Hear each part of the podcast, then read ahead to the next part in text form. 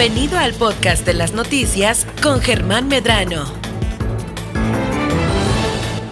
Bueno, pues ya estamos de vuelta y como cada semana, como cada lunes, iniciamos de la mejor manera con Alma Lorena Ruelas, quien es nuestra nutrióloga de cabecera. Y fíjense que el fin de semana siempre pues ahí estoy mandándole comunicación de lo que me encuentro y de lo que me topo en mi día a día. Y una de estas cosas fue eh, un post que decía, de estos posts que aparecen a veces ahí en, en ciertos perfiles, y decía así, no tomes café al despertar y yo así de volada, ¿cómo no? Así a lo mejor igual usted si es eh, cafecero, pues va a parar la oreja ahorita, ¿no? Se ha demostrado que el café interfiere con el cortisol, la hormona que nos ayuda a despertar de forma natural. Así que primero debamos tomar agua para hidratarnos y luego controlar el hambre. Luego el café, la taza de café se tiene que tomar una hora después o una hora y media después y con eso se obtendrán los mayores beneficios. Entonces, pues agarré y fui corriendo. eh, Alma, ¿qué pasa con este Sí, sí, post? sí. Porque Sí. siempre pues es muy agradable levantarse con, con cafecito caliente y más en estas En mañanas. domingo ¿no? me mandaste el mensaje, ¿verdad? Domingo. ¡Ay, perdón! No, sí, pero sí está muy interesante y el café es todo un tema Es todo un aparte. tema. Estábamos hablando de esto. Yo creo que la mayoría de los adultos en México despertamos con una taza de café, ¿no? Claro. Es muy, muy, muy común. Bueno, entonces, empezamos hablando del café, ¿qué te parece? Y al final retomamos los otros mitos. Sí, claro. Entonces, vamos a empezar con esto que tú me dices de, de no tomar café cuando te levantes. Pues Bueno, no te lo digo yo, yo nada que más lo que, lo que lo leí. por ahí. Ajá. Bueno, tú tomas café cuando te levantas. Sí, sí, Yo por creo que supuesto. La mayoría lo hacemos, es un hábito que traemos. Pero pues bueno, sí, sí tiene razón ese post. Es un buen consejo, pero lo podemos aterrizar en términos un poquito más prácticos. ¿Sí? No tan escandalosos, ¿no? No tan escandalosos, no, no, no, no. Podemos, po- podemos dejar que nuestro, nuestra intuición y cómo nos sintamos nos dirija a la hora de escoger la mejor hora para tomar café. Es cierto, si tomamos café luego, luego va a interferir con la producción de cortisol. Entonces nos conviene esperarnos un poquito. El cortisol que hace nos despierta en la mañana. El ¿sí? cortisol te despierta. En la mañana. Es un, te- tiene un efecto ahí, hace que nos sintamos despiertos. ¿sí? Ahora, yo sé que el cortisol tiene muy mala fama. que- Si no tienes cortisol es, es, es porque, si no lo produces es porque tardas en salirte de la cama. Hoy, pues, ay, no te podría contestar eso, Bueno, pero podría ser un factor. sí, sí. sí, sí, lo dejamos pendiente. El caso es que tenemos que tener ciertos niveles de cortisol. Ok. Es, en nuestro ciclo de día hay picos de cortisol, ¿sí? Y uno de esos es en la mañana. Entonces, si nosotros tomamos café, va a interferir con esto, entonces, pues, nos conviene más esperarnos un poquito. Llega el pico de cortisol, nos despertamos, ya que estamos sintiendo el bajón de energía, ya, así lo puedo, lo puedo ver. Yo estoy sintiendo el bajón de energía, pues me tomo mi taza de café, oh. Ahora, muchos sí se lo toman en ayunas antes de desayunar. Ahí podemos caer en otra cosita, es que puede ser un poquito agresivo para el estómago en ayunas. Ah, sí, por el tema de Ah. los ácidos gástricos. ¿no? Sí, sí, sí. Y yo sé que es, es, es muy común. Yo sé que algunas personas que practican el ayuno intermitente de repente se lo toman en la mañana. Pero si lo podemos evitar mejor, que le caiga algo, algo de comidita antes del café al ¿Ah, estómago. sí? Sí, sería lo ideal. Muy Por bien. ahí. Pero no es algo que te pueda generar una molestia mayor o un problema. No, no, no, para nada. Es más bien como un tip de vida, algo que podemos aprovechar si queremos a lo mejor sentir el efecto. Acuérdate que aquí en nutrición todo es individualizado, ¿no? Tenemos claro. guías que nos funcionan la mayoría y algunas eh, generalizaciones que ahorita vamos a hablar de ellas, ¿no? Ok. Entonces, bueno, en cuanto al café, es mejor desayunar primero y es mejor tomárselo unos minutos después de, de- de levantarse, ya que estemos sintiendo el bajón de energía. A media Va. mañana, vamos a decirle. No lo primerito, primerito, ¿sí? y lo del agua, esta es otra, otra cuestión. Ah, de repente he escuchado que te puedes deshidratar si no tomas agua con café y que es obligatorio el agua con café.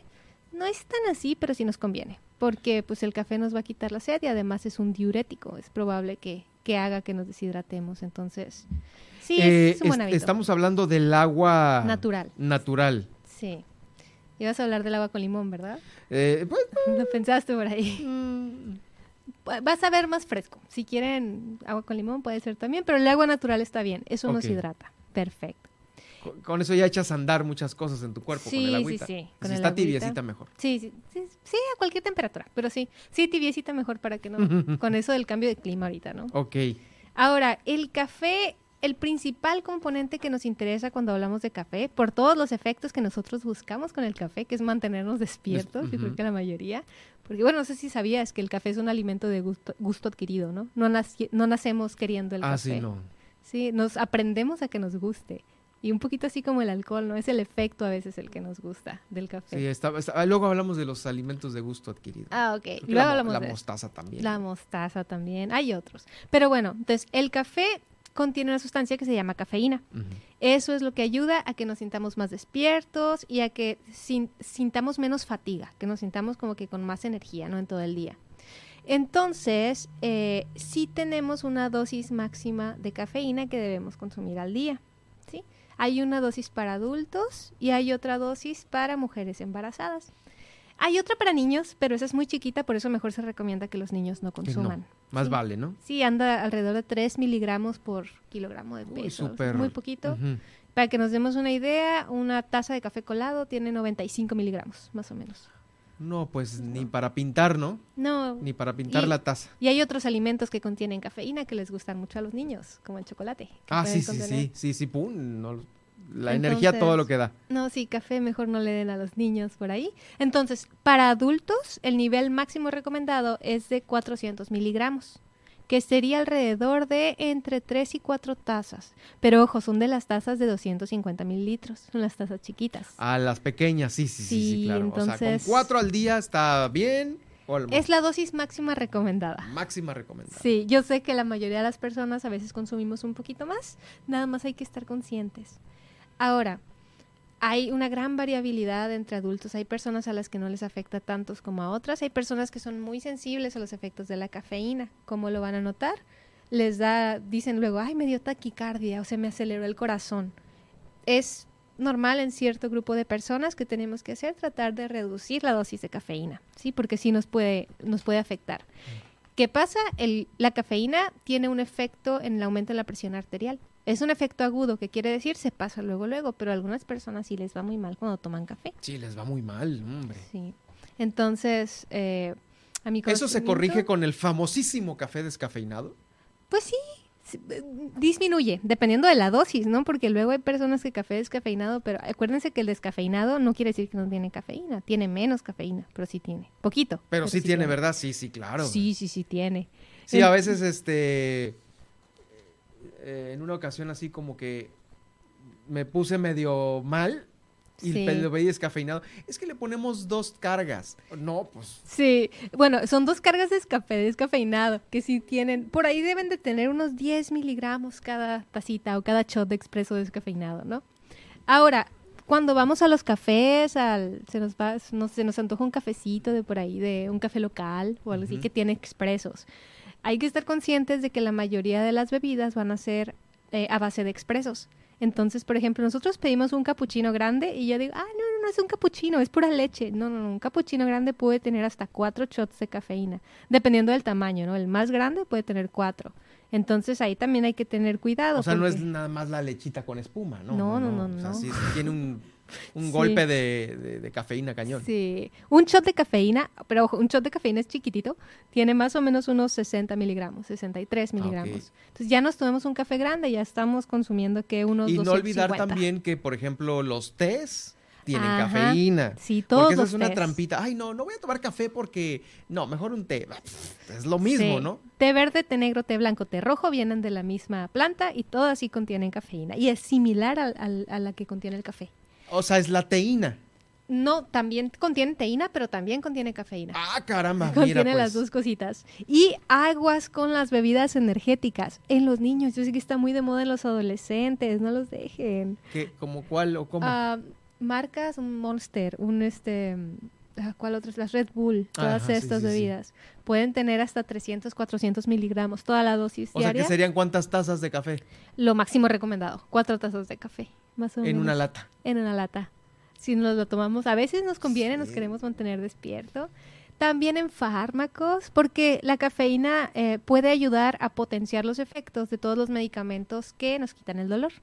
mujeres que estamos por ahí en esos días difíciles del mes, seguramente han visto que contiene cafeína las pastillitas que tomamos, la mayoría de las pastillitas. Entonces, nada más hay que estar conscientes que es probable que lo encontremos también en otros lados. Se potencia entonces. Ajá, sí, los, este, reducción del dolor, los medicamentos que reducen el dolor, así es. La cafeína los potencia. Oh, ya, ya, ya. Eh, porque a veces también dicen, no, es que no, no, no te tomes el medicamento con Coca-Cola. Mm, hay que preguntarle siempre al médico, ¿no? Ahí sí, ¿verdad? Eso ya es cosa de... Sí, sí, sí. Normalmente los medicamentos donde esto pasa van a traer ya la cafeína como un compuesto. Mejor pues pásatelo con un whisky, ¿no? no sé. un vasito de agua. Estar más contentos. un vasito de agua. Y igual, las mujeres embarazadas, que a veces yo sé que se les va a antojar una tacita de café, Mm, sí se puede consumir. Aquí se ha asociado con algunos riesgos a la salud, pero ahorita la evidencia coloca una dosis máxima como dos tazas al día. ¿Mm? Dos tazas al día, máxima. Sí, una tacita si se nos antoja, lo pueden tomar pintadito, así. Ojo, siempre hay que hablarlo con el médico. ¿eh? Acuérdense que si tenemos algún problema como preeclampsia o que tengamos la presión arterial elevada, claro, claro, hay que tener cuidado. Pero eh, es una dosis que se puede, se puede consumir. Ahora, tú me preguntabas también sobre la cafeína en la pérdida de peso. La cafeína para perder peso.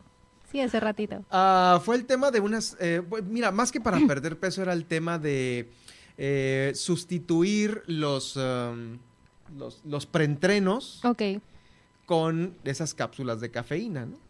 Ah, mejor tómate un café, ese sería mi consejo, ¿no? Este, sí, el café ha demostrado tener buena efectividad para como preentreno. Nos hace rendir un poquito mejor cuando nosotros practicamos algún deporte. Este, pero vas a tener que ponerlo en la balanza, porque por ejemplo, ¿a qué horas entrenas? 11. De la mañana.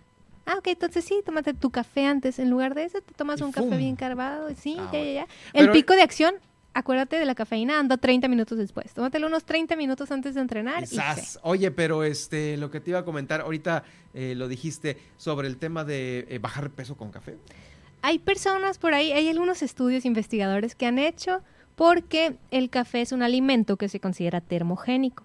Ahora, tengo mucho cuidado siempre que digo esto porque el efecto es clínicamente muy chiquito, ¿no? Pero, ¿qué significa esto?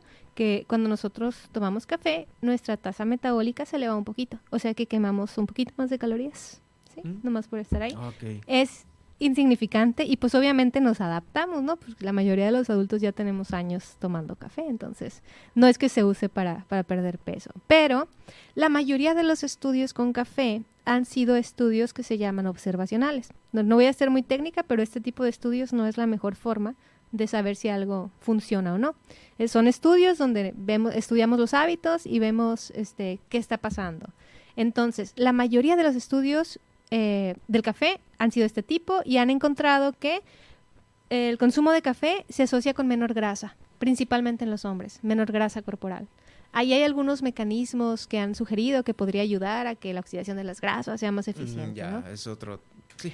No hay evidencia concluyente, todos son, son hipótesis, así siempre es la ciencia.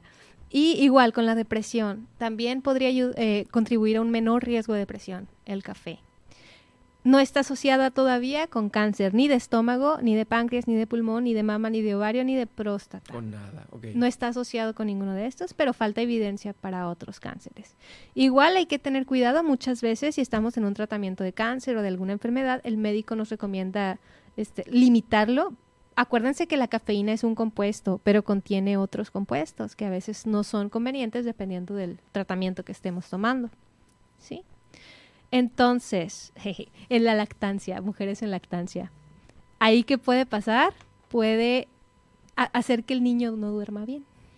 O oh, entonces es más, sí. Ah, pues bueno, no es muy recomendable, ¿no? No, mamá toma café, entonces pues el niño toma leche y pues es como pues, si el pues, niño tomara café. Sí, fíjate. Entonces, entonces ¿a los cuántos años se sugiere que un pequeño ya puede empezar a tomar café?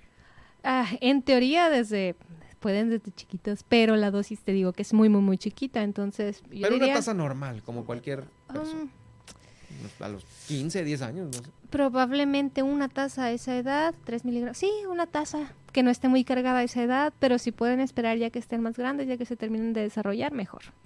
Después del esperar desarrollo regular. Ah, Sí, sí, sí, ya, Va. ya más grandes. Ahora te hablaba de un hack, porque fue el tema, el, tema que me dijiste es un hack. Eso de tomar el- la primer taza 60 minutos o media hora después de Ajá. despertarse.